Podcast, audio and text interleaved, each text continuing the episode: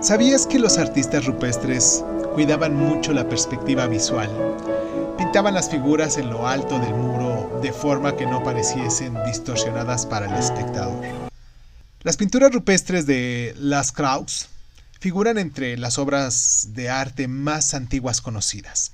Fueron descubiertas en el año de 1940 cerca del pueblo de Montsignag, en el centro de Francia por cuatro adolescentes que se metieron en esa cueva.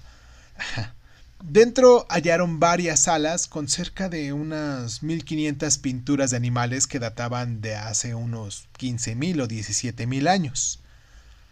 Hay varias teorías sobre el propósito de estas pinturas.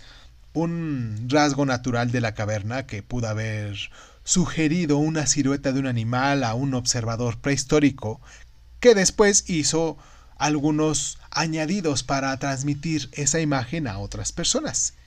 Y dado que muchas de estas obras están en lugares inaccesibles de, la cueva, pudieron tal vez usarse en rituales mágicos.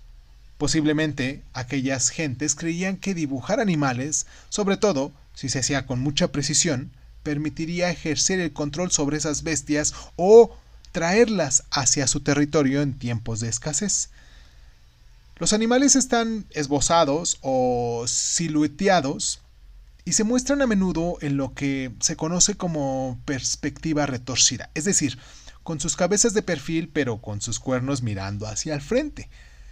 Muchas de estas imágenes incluyen puntos, pautas lineales y otros elementos de diseño que pueden tener un significado simbólico.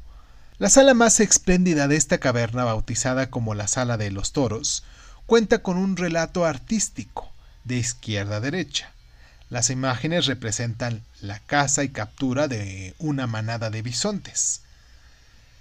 La cueva se abrió al público mm, en cuanto mm, las pinturas fueron examinadas y catalogadas como originales del Paleolítico, más o menos allá por 1948.